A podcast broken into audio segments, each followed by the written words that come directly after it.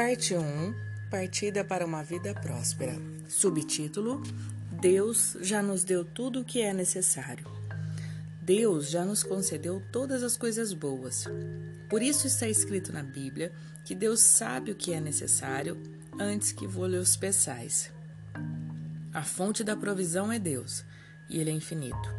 Você deve, portanto, compreender que o suprimento que você recebe também é infinito. A provisão é sempre do modo infinito, mas a capacidade para recebê-la no mundo das formas nem sempre é infinita. Se você está querendo receber a prosperidade apenas através de canais materiais, significa que está estreitando o canal da provisão. Amplie mais a sua mente. A provisão flui do mundo da mente e se concretiza no mundo material. Abra no mundo mental novos canais mentais de prosperidade. Abrir novos canais significa obter plena consciência de que sou legítimo filho e herdeiro de Deus. Enquanto estivermos reclamando de carência e pedindo suprimento a Deus com a mente limitada, não estamos compreendendo a verdade. A vontade de Deus já está feita no céu. O céu o reino criado por Deus, onde existe infinita prosperidade. Mas o domínio e o controle dos fatos do mundo visível estão a cargo da mente do ser, que recebeu de Deus esse poder e a liberdade do pensamento. Portanto, o homem tem toda a liberdade de oferecer resistência mental, entre aspas, e diminuir o grau de manifestação da abundância, entre aspas, que já existe no reino do céu.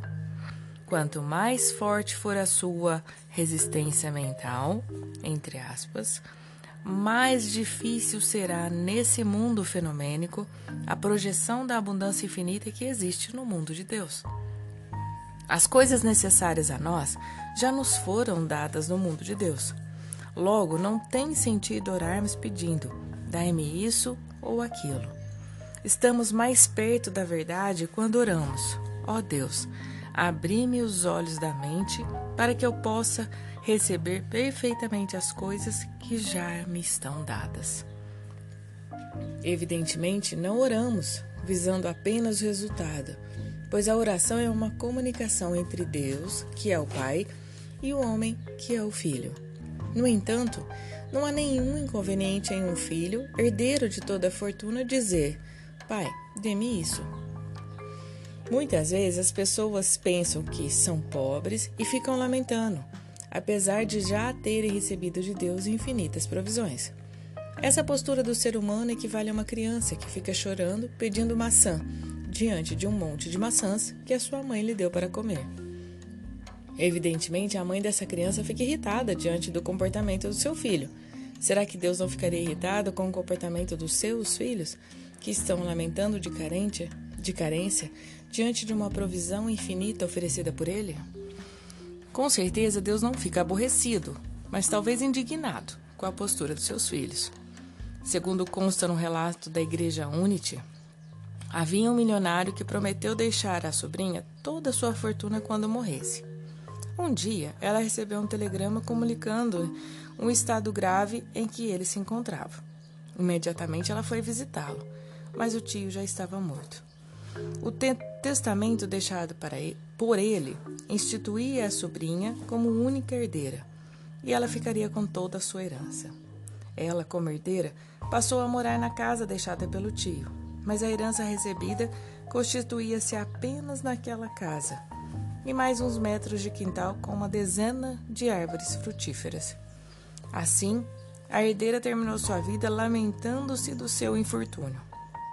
Após a morte dela, quando a casa estava sendo demolida para dar lugar a uma nova construção, surgiu, sob o assoalho, onde ela viveu lamentando todos os seus dias, uma lata contendo uma vultuosa fortuna.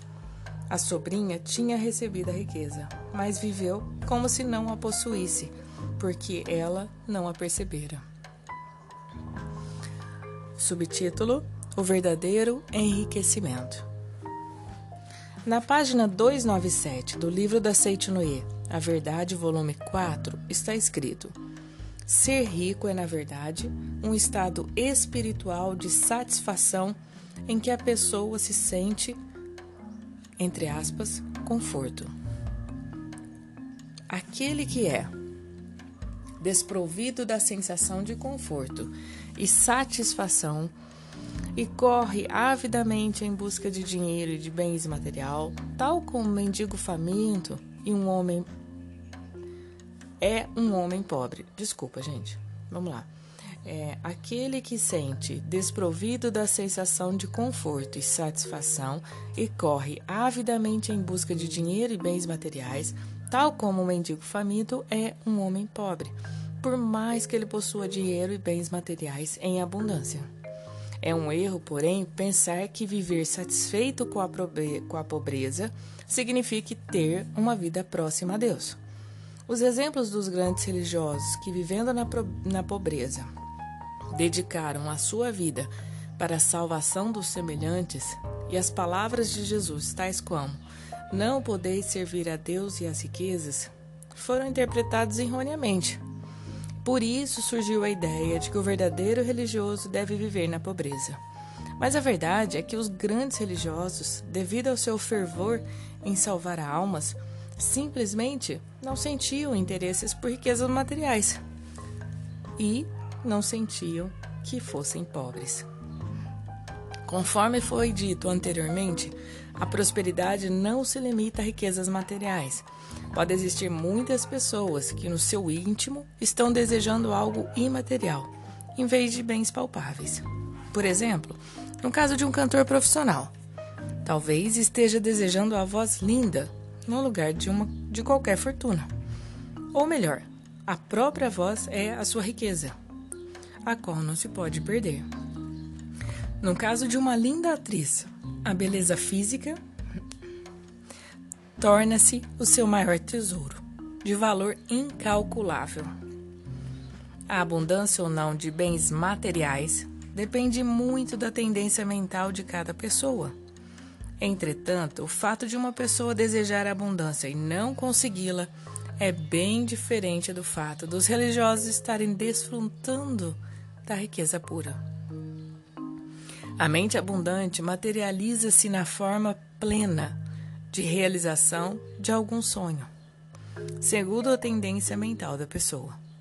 A mente abundante de um religioso que desfruta a riqueza pura reflete-se no plano material como grandiosa capacidade de salvar ou capacidade de pregar, e, consequentemente, torna-se abundante o número dos seus adeptos.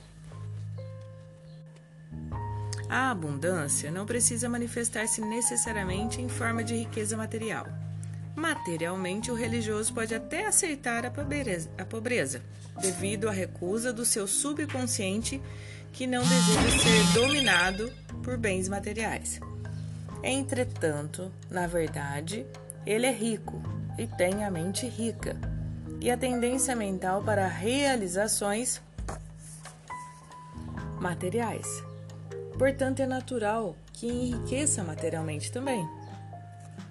Não há inconveniente algum em ter o desejo voltado para o enriquecimento material. Mas, se a pessoa fica obcecada pela riqueza material e se torna desprovida de amor ao próximo, compreensão, bondade e demais virtudes espirituais, podemos dizer que ela é espiritualmente pobre. Não há inconveniente algum em ter o desejo voltado para o enriquecimento material. Mas se a pessoa fica obcecada pela riqueza material e se torna desprovida de amor ao próximo, compreensão, bondade e demais virtudes espirituais, podemos dizer que ela é espiritualmente pobre, embora seja rica materialmente. Tal pessoa é comparável a um camelo que transporta uma carga chamada riqueza material pois, apesar de ter grande quantidade de riqueza, não sabe como utilizá-la para a satisfação da alma. Além de não utilizar para alegria espiritual, macula a alma através de disputas violentas, atritos, invejas de concorrentes, ódio, para que não colaborem para os que não colaboram para aumentar a fortuna dela. Nesse caso, a obtenção da fortuna resulta num fator negativo para a alma. Aquele que não abre os olhos para ver a riqueza espiritual não passa de um possuidor de riqueza desequilibrada. Hoje o capítulo ficou aí, gente, um pouquinho maior, né? Mas eu acho que deu pra gente entender um pouquinho o que é a riqueza, o que é a prosperidade, né? Da gente olhar um pouquinho por, por que, que a gente está pensando.